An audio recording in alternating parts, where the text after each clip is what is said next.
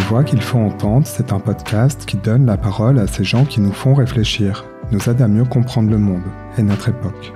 Des lanceurs d'alerte, des experts ou de simples témoins avec qui je souhaite dialoguer.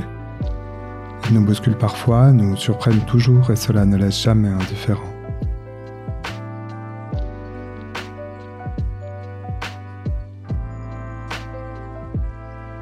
Aujourd'hui, j'ai appelé Lucas Caltretti. Il a 28 ans, vit à Paris, il s'est lancé un défi, vivre pendant 6 mois de la manière la plus écolo possible. Il en a fait une série de podcasts, documentaires. Dans cet épisode, nous parlons de son expérience, de ce qui l'a poussé à devenir écolo, lui le journaliste qui ne se sentait pas si vert avant le confinement.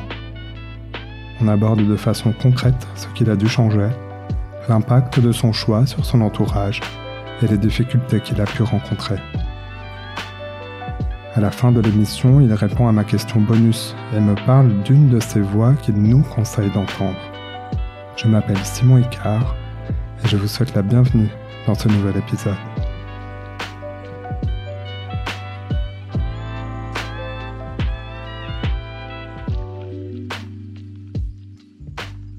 Lucas Caltretti, bonjour. Merci d'être euh, l'invité de ces voix qu'il faut entendre. Vous publiez euh, Super Green Me, un podcast documentaire, un carnet euh, de bord d'une vingtaine d'épisodes qui raconte votre transition écologique. Un récit à la première personne, un parcours sur six mois, à la fois intime et informatif on entend vos doutes, des situations de la vie quotidienne euh, assez concrètes, même très concrètes parfois, et des échanges qui, eux, peuvent être euh, intimes avec euh, vos proches notamment. J'ai voulu vous appeler justement parce que vous apportez à vos auditeurs un, témoignage intéressant et très concret sur un sujet qui peut nous paraître à première vue barbant, voire même angoissant, la protection de la planète, l'environnement. Euh, Lucas, pourquoi avoir décidé de vous lancer dans cette expérience Et, d'ailleurs, ça veut dire quoi faire sa transition écologique? Euh, vaste question. Euh, pourquoi est-ce que je me suis lancé? Ben, En fait, je me suis lancé parce que j'avais pas le choix, en fait. ça peut paraître bizarre parce que effectivement, oui, c'est barbant. oui, c'est chiant, l'écologie.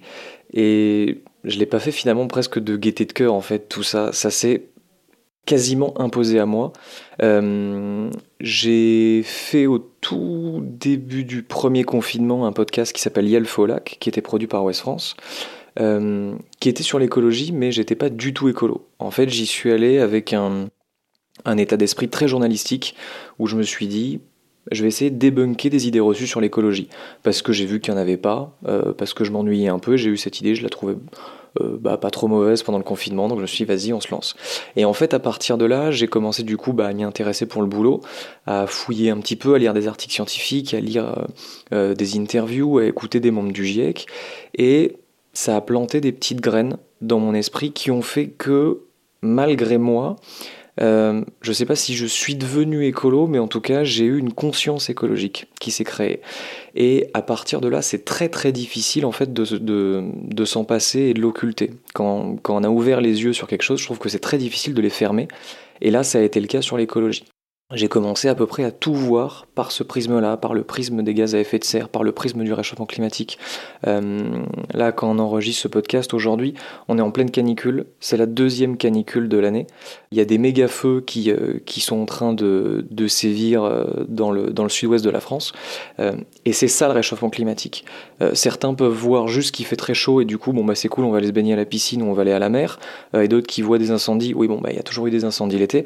Moi, je vois le réchauffement climatique. Et en fait, c'est ça, du coup, euh, qui a fait que bah, Super Grid Me était quasiment euh, naturel et je me suis dit qu'il fallait que je le fasse.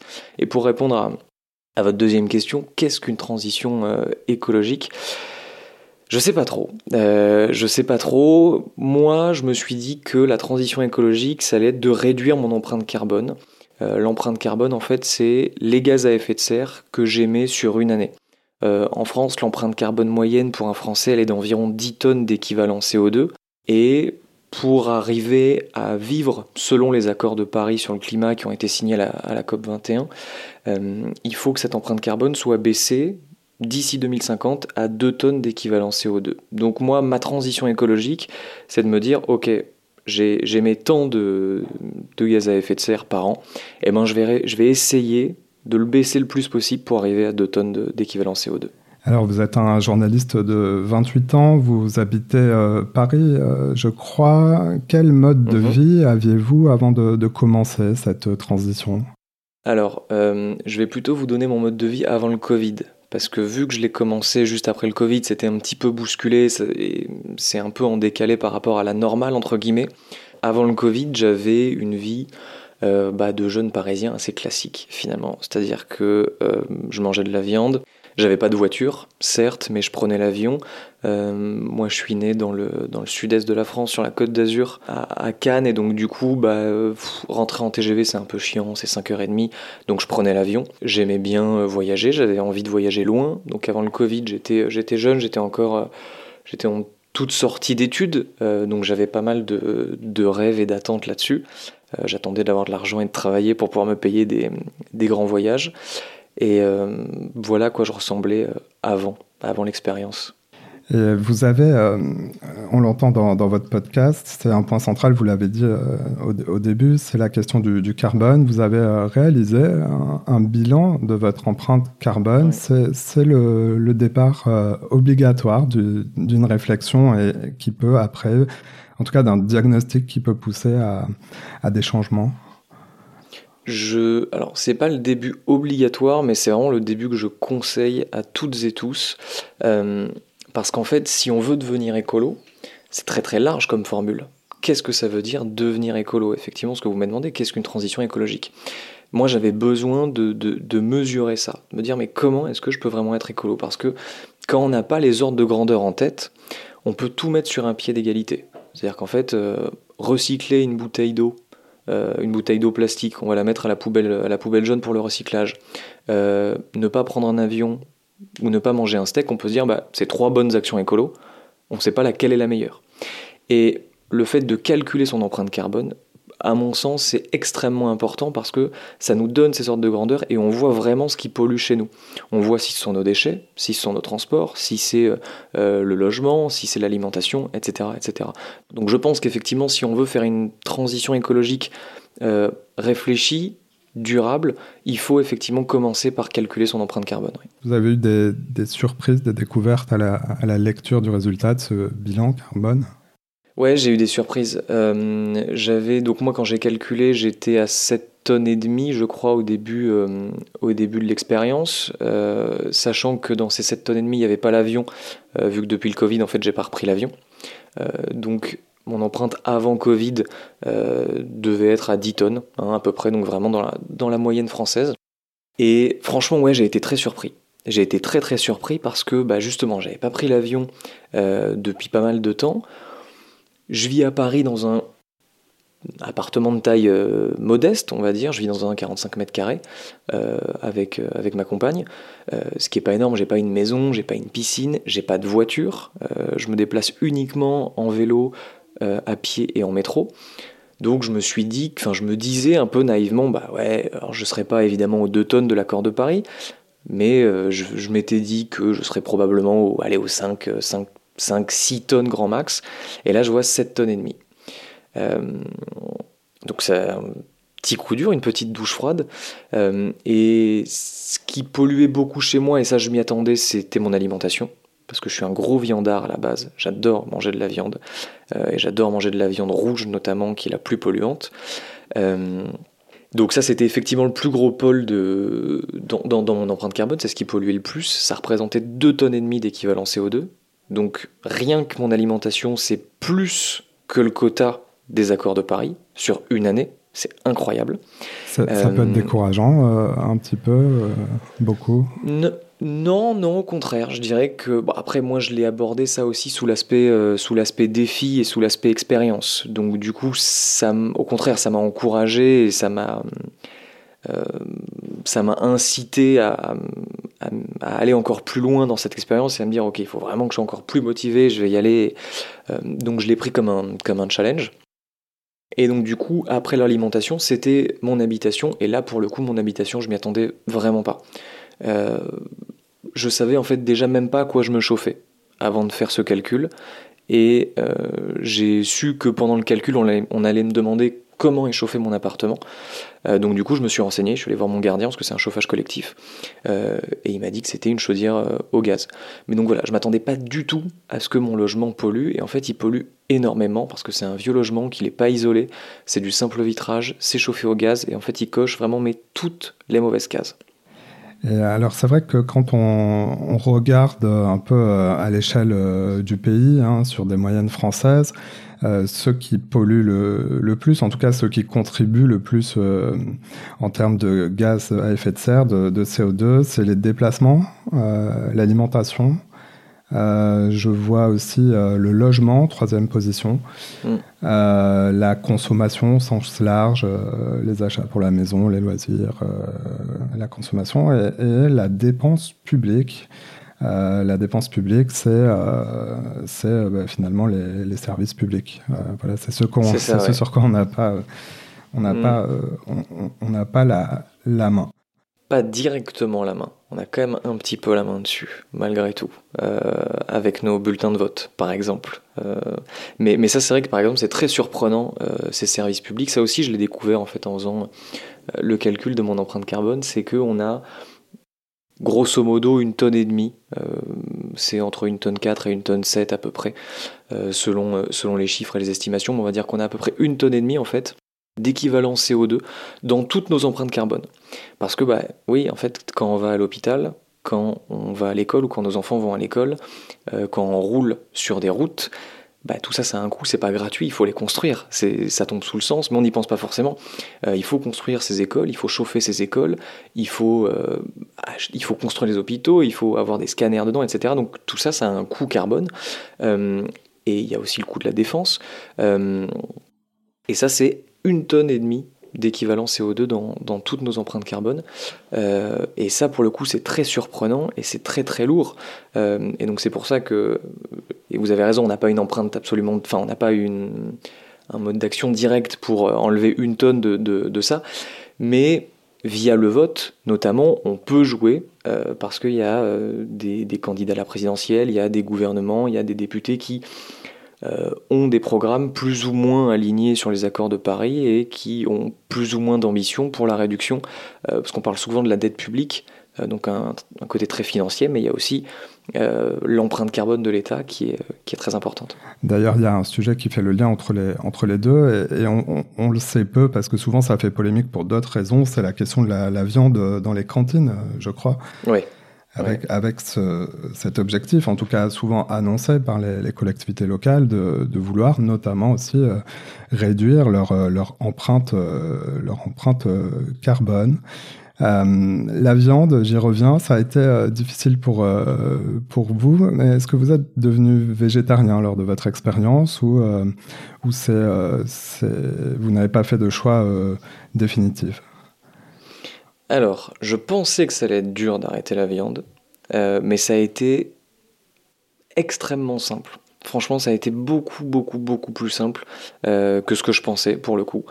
Euh, alors que j'étais un, gros viandard, je suis devenu, pendant l'expérience, quasi végétarien. C'est-à-dire qu'en fait, justement, vu que j'appréhendais en fait un petit peu la, difficulté de, de l'arrêt de la viande, je me suis dit on va réduire en fait drastiquement. J'en mangeais tellement avant que je me suis laissé une exception par mois.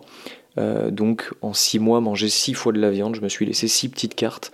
Euh, au début, je m'étais dit si j'allais craquer, si j'allais rêver de, euh, de côte de bœuf la nuit, que j'allais me réveiller en sueur, mon Dieu, vite, il me faut un bout de barbac. À, ce point ben, J'avais peur que ce soit ça, et en fait, pas du tout. Ça m'a pas du tout, du tout, du tout manqué. Et en fait, les exceptions que j'ai consommées pendant l'expérience, c'est vis-à-vis d'une certaine pression sociale. C'est-à-dire quand on est invité chez des gens, euh, c'est chiant en fait d'être le mec relou qui est végétarien et donc du coup il faut lui faire euh, une alternative végé, il faut changer le repas, etc. C'est chiant. Donc du coup il y a quelques fois où effectivement bah, j'ai rien dit, j'ai fermé ma gueule et j'ai mangé de la viande. Alors, je le disais, ce documentaire audio, votre podcast Super Green Me, une, série euh, euh, qui est diffusée, euh, euh, dont chaque épisode est diffusé le mercredi, est un carnet de bord. On vous entend à des moments clés présenter votre démarche à vos proches. Vous venez de, de, de l'esquisser. On, on, se rend compte en écoutant votre, votre carnet de bord, votre journal, que, que vivre en baissant son bilan carbone, c'est quelque chose qu'on ne peut pas faire tout seul dans son coin. En tout cas, ça a l'air d'être votre cas, puisque ça entraîne des, conséquences au moins euh, relationnelles. Ça peut euh, interroger, ça peut faire, faire peur. Quelles sont euh, les difficultés auxquelles vous vous êtes confronté pour tenir cet objectif? C'est vrai que c'est marrant parce que quand on dit faire sa transition écologique, il y a le ça dans la phrase. Donc sa transition personnelle. et j'étais là aussi, encore une fois, persuadé, je suis arrivé avec beaucoup d'a priori en fait dans cette expérience qui ont quasiment tous été balayés. Euh, j'étais persuadé que ça allait être ma transition personnelle à moi. Euh, et en fait, pas. Alors pas du tout, mais en tout cas pas tant que ça, parce que bah, vous l'avez dit, ça a une incidence en fait sur les proches, euh, ça a une incidence sur le couple, ça a une incidence sur la famille, ça a une incidence sur les amis. J'ai eu beaucoup de chance, euh, je suis un privilégié sur, sur beaucoup d'aspects, euh, et notamment sur celui-ci, c'est que même si je ne connais aucun écolo, euh, que ce soit ma compagne, que ce soit dans ma famille, que ce soit dans mes amis, ils l'ont tous très très bien accepté. Il y a toujours quelques petites moqueries, quelques blagues, mais c'est très très léger et ils ont été extrêmement bienveillants avec moi. Et effectivement, je pense que ça peut être un frein pour certaines transitions écologiques si euh, l'entourage n'est pas aussi bienveillant que ça. Euh, parce que moi, finalement, j'ai pas vraiment eu de difficultés. Il y a, il y a évidemment quelques blocages, euh, notamment sur la question des vacances et du transport. Le fait de, de se passer de l'avion a été un peu compliqué avec ma compagne, par exemple. Mais malgré tout, c'est passé. ça s'est fait, les gens comprennent. Et surtout qu'en fait, même si ça les fait chier, euh, parce que bah, eux, ils ont peut-être un peu moins de confort, ils vont pas partir en vacances où ils veulent, ou on va pas aller dans le restaurant qu'ils auraient souhaité, euh, ils comprennent. Et ça, pour le coup, c'est vraiment très très important. Euh, et je souhaite à tous les gens qui, qui se lancent dans une transition écologique d'avoir un entourage aussi bienveillant que le mien, pour le coup. Et dans votre vie quotidienne, il y a eu aussi des, freins. Alors, je parle plutôt à l'organisation de la, société en, en, tant que telle. Euh, les restaurants, euh, là vous parliez de l'avion, euh, donc ça, l'avion, ça relève du, choix, on le prend ou on le prend pas autant que, possible. sur l'alimentation, dans la sphère de la consommation, c'est difficile ou pas de, se, fournir? Non, franchement, c'est pas du tout difficile de, de s'en passer. voilà, comme je disais, moi je suis un privilégié, je, je vis à Paris. À Paris, on a. Alors, ça fait, euh, ça fait très parisianiste que de dire ça, mais en vrai, enfin, c'est vrai, euh, c'est un fait. Moi, quand je, descends chez mes parents dans, euh, dans le sud-est, je vois qu'il y a beaucoup moins d'alternatives VG finalement au resto, etc. à Paris, quand on va au restaurant, dans l'immense majorité des cas, il y a des alternatives végétariennes. et il y a beaucoup de, de, de, petits bistrots qui se lancent, etc., qui sont tenus par des jeunes qui, du coup, sont sensibilisés à ces questions-là. Donc, il y en a même qui sont full végétariens. Euh, ça, c'est un, premier truc. Euh, deuxième point, pour la maison, c'est pas difficile de se passer de la viande euh, parce que bah il y, a des légumes, il y a des fruits et légumes de saison qui sont, très bons. Ça demande un petit effort de, réflexion et de créativité en revanche. ça oui, parce que bah quand on a l'habitude de, de, se faire par exemple, je dis une bêtise, mais un poulet frites le dimanche midi, euh, si on arrête complètement la viande, on va pas juste bouffer des frites euh, le dimanche midi. Il faut, euh, il faut réfléchir un petit peu, donc il faut effectivement réadapter ça. Mais il y a des super livres de recettes qui existent, il y a des recettes sur internet. Enfin, c'est extrêmement simple. Il faut aussi aller piocher un petit peu dans les, dans les cuisines étrangères. c'est vrai qu'en France, on a quand même beaucoup de spécialités, mais beaucoup de spécialités qui sont avec de la viande. J'ai découvert une cuisine libanaise et une cuisine indienne, par exemple, qui sont excellente et où il y a beaucoup beaucoup d'alternatives végétariennes. Euh, donc non, non, c'est pas, euh, c'est pas très très difficile, mais il faut par contre effectivement aimer faire la cuisine euh, et ou sinon pouvoir aller un petit peu plus au restaurant pour découvrir des choses quoi. Est-ce que cette expérience de donc on, revient, c'est même le sous-titre de, votre podcast, ma transition écologique. Est-ce que ça a redéfini votre vision de ce que pouvait être l'écologie, ou en tout cas être quelqu'un d'écologiste? Parce que finalement, vous me disiez au début, vous vous définissez pas comme un écolo. Ouais, ouais, complètement. je m'attache dans ce podcast en fait à, à faire deux choses. Tout d'abord, c'est de donner les bons ordres de grandeur euh, à mes auditeurs et, euh, et, mes auditrices, comme je vous le disais. C'est, euh, à mon sens, quelque chose qui est très très important pour faire sa transition écologique. Et je m'attache aussi à faire une deuxième chose, c'est recréer un nouveau récit de la personne écolo je fais mon mea culpa. Avant, pour moi, un écolo, c'était quelqu'un qui avait un sarwell, euh, qui se douchait pas, qui avait les cheveux longs, euh, qui fumait euh, des joints et qui était proche de la nature, qui parlait aux arbres. Non, en fait, c'est pas ça. Être écolo, c'est pas ça. C'est pas du tout ça. Et donc, effectivement, j'ai une nouvelle vision de la personne écolo euh, qu'il faut aussi dissocier de l'écologie politique. C'est pas parce qu'on est écolo, parce qu'on fait sa transition écologique qu'on va voter euh, Europe Écologie Les Verts, c'est pas vrai. Euh, donc voilà, il faut, je, je m'attache vraiment à recréer ce récit-là de l'écolo. On peut être quelqu'un d'écolo en entre guillemets s'habillant bien, en vivant à Paris. on peut être écolo en fait où qu'on soit, qui, enfin qui qu'on soit. Euh, et, et, oui, oui, c'est important aussi de, de voir ça comme ça. On entend souvent que la France a une empreinte carbone assez basse en comparaison avec euh, d'autres pays comme euh, la Chine, les États-Unis, l'Inde ou que mhm. même si tous les Français n'émettaient plus aucun gramme de, CO2, euh, cela ne, changerait pas euh, de façon fondamentale euh, la donne au niveau planétaire si rien ne bougeait par ailleurs. Donc c'est un peu une vue de l'esprit, mais ça, ça mhm. vous inspire quoi, ce, ce type de, de commentaires qu'on entend souvent et qui sont des questions qu'on peut entendre? Ce genre de réflexion sur le fait que euh, la France n'a aucun impact euh, sur le réchauffement climatique et aucune responsabilité, ça m'énerve, très sincèrement. Euh, je, je, le pensais aussi, parce qu'en fait, quand on n'est pas très bien informé sur ces sujets-là, on peut le penser. Et c'est très très simple de le penser, parce que, bah oui, en fait, quand on regarde la part des émissions, oui, ah, la Chine et les États-Unis polluent énormément. C'est vrai, c'est un fait, ça c'est juste. En revanche, de dire que la France ne pollue pas, euh, où est un grain de sable, c'est faux. Parce qu'en fait, ce qu'il faut comprendre, c'est que le réchauffement climatique, c'est un, phénomène qui est cumulatif. Les émissions de gaz à effet de serre qu'on émet là maintenant, à l'instant T, elles vont pas disparaître aussitôt dans l'atmosphère. En fait, elles vont rester très longtemps, elles vont rester des dizaines, voire des centaines d'années dans l'atmosphère, et donc réchauffer notre planète pendant des centaines d'années. Ce qui veut dire que euh, la France a une responsabilité historique. La France a été un des premiers pays à faire sa révolution industrielle, donc euh, à consommer et à brûler du pétrole et du charbon. Donc historiquement déjà, la France a une responsabilité dans le climatique euh, bien supérieure à certains pays.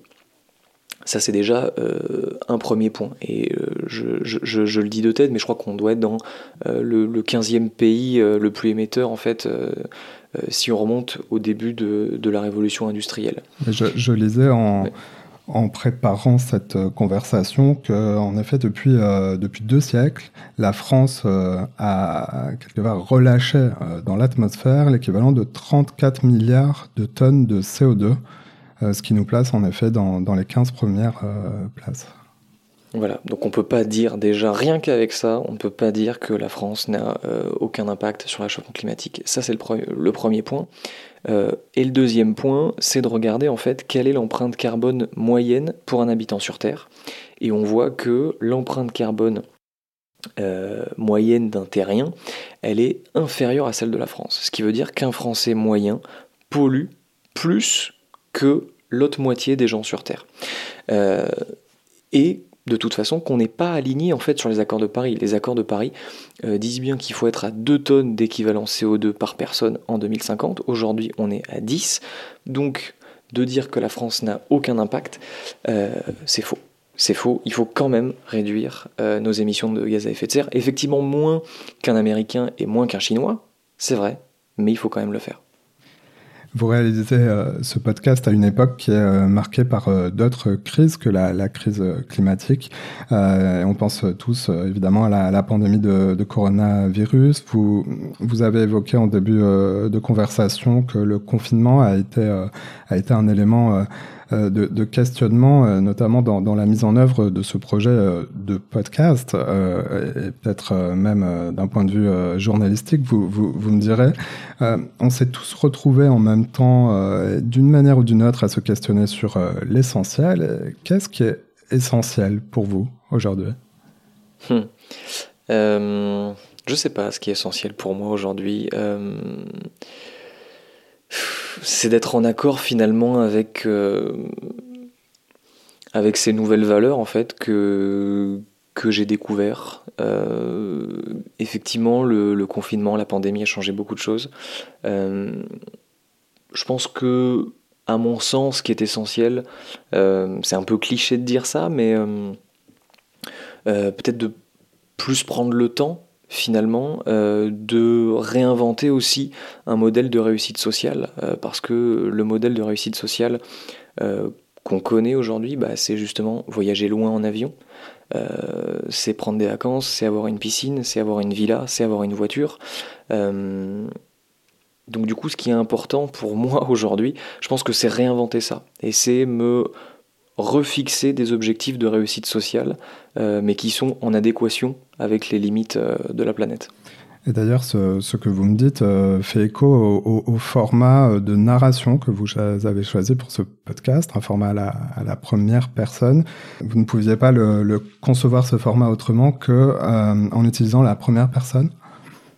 Non, je pense que j'aurais pas pu le concevoir autrement qu'en utilisant la première personne parce que je voulais pas adopter une position journalistique. Euh, c'est vrai que je suis journaliste, mais j'ai envie de dire ça change rien en fait. Euh, c'est pas l'important. Mon métier là n'est pas du tout euh, important dans, dans cette expérience. Je voulais vraiment me mettre dans la peau de quelqu'un lambda que je suis. Je suis une personne lambda qui fait sa transition écologique. je voulais pas aller comme je l'avais fait dans mon précédent podcast, aller interviewer des scientifiques, euh, des chercheurs. Je voulais faire exactement la même, euh, la même expérience qu'aurait pu faire ma mère finalement. Euh, ma mère, elle n'a pas les contacts des gens du GIEC, et c'est normal, quasiment personne ne les a, et c'est pas grave. voilà, je voulais vraiment faire ça d'un point de vue citoyen et de me dire que vont traverser les Français et les Françaises qui veulent faire leur transition euh, écologique et c'est pour ça effectivement que j'emploie le jeu, c'est pour ça que je, je, documente tout ça et parce qu'aussi en fait tout simplement euh, je me suis posé des questions et j'ai pas trouvé les réponses dans les médias, il n'y avait pas vraiment d'articles, il n'y a pas de vidéos, il n'y a même pas de podcast sur ce que fait une transition en fait euh, écologique au sens personnel. voilà, quelle est l'incidence sur la famille, sur les proches, etc. Donc, donc non, j'aurais pas pu le concevoir sous une autre forme, je pense. Lucas, on arrive euh, au moment de la question bonus. Mhm. Euh, vous le savez, à la fin de chaque euh, épisode de ces voix qu'il faut entendre, je demande à mon invité de partager avec nous une voix qu'il nous conseille d'écouter, une voix qui l'inspire ou qui peut nous faire réfléchir tout simplement. Lucas, quelle serait votre proposition? Moi, la voix que je, propose d'entendre à, à, tout le monde, c'est la voix de Julien Cernobori. Euh, qui est aussi un podcasteur indépendant, qui fait le, qui fait le podcast Cerno depuis, euh, depuis quelques années. Là, on est sur un registre complètement différent, euh, pour le coup. on peut penser à la base que c'est un podcast de faits divers, de true crime, comme on dit, comme on dit en anglais. et en fait, pas tant que ça. En fait, Julien Cernobori se rend compte que dans son appartement a vécu un serial killer. Euh, il n'en sait pas trop et en fait il va enquêter là-dessus. Euh, il va enquêter sur cette affaire criminelle et déjà sa voix, euh, au-delà je trouve, c'est quelque chose de très subjectif mais je la trouve très très belle.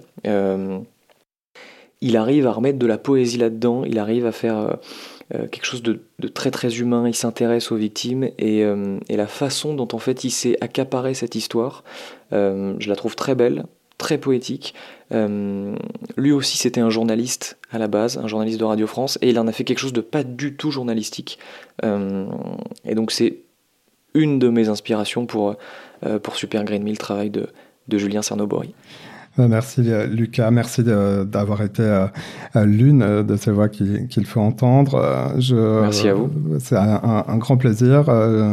Je conseille à mon tour, si je peux me permettre cette recommandation, mais tout le monde l'aura compris par le choix de cette invitation, de, de courir, écouter si ça n'a pas été déjà fait. votre podcast, on, vous trouve facilement, c'est gratuit sur toutes les, les, plateformes audio. On tape Super Green Me. Euh, Exactement. Sur Spotify, sur Apple, sur Deezer, sur euh, partout. Vous êtes aussi sur les réseaux sociaux? Et je suis aussi sur les, sur les réseaux sociaux. Euh, j'ai une page Instagram, at lucas-du-bas Caltriti. Et si on tape Super Green Me, ça marche aussi. Lucas Caltriti, merci beaucoup d'avoir été dans mon émission. Merci à vous. Et à bientôt, donc par écoute interposée. Voilà, c'est la fin de cet épisode. S'il vous a plu, notez-le, partagez-le ou parlez-en autour de vous. Pour entendre les prochaines voix que je mets en avant et ne manquer aucun épisode, abonnez-vous sur votre plateforme de podcast préférée. À bientôt.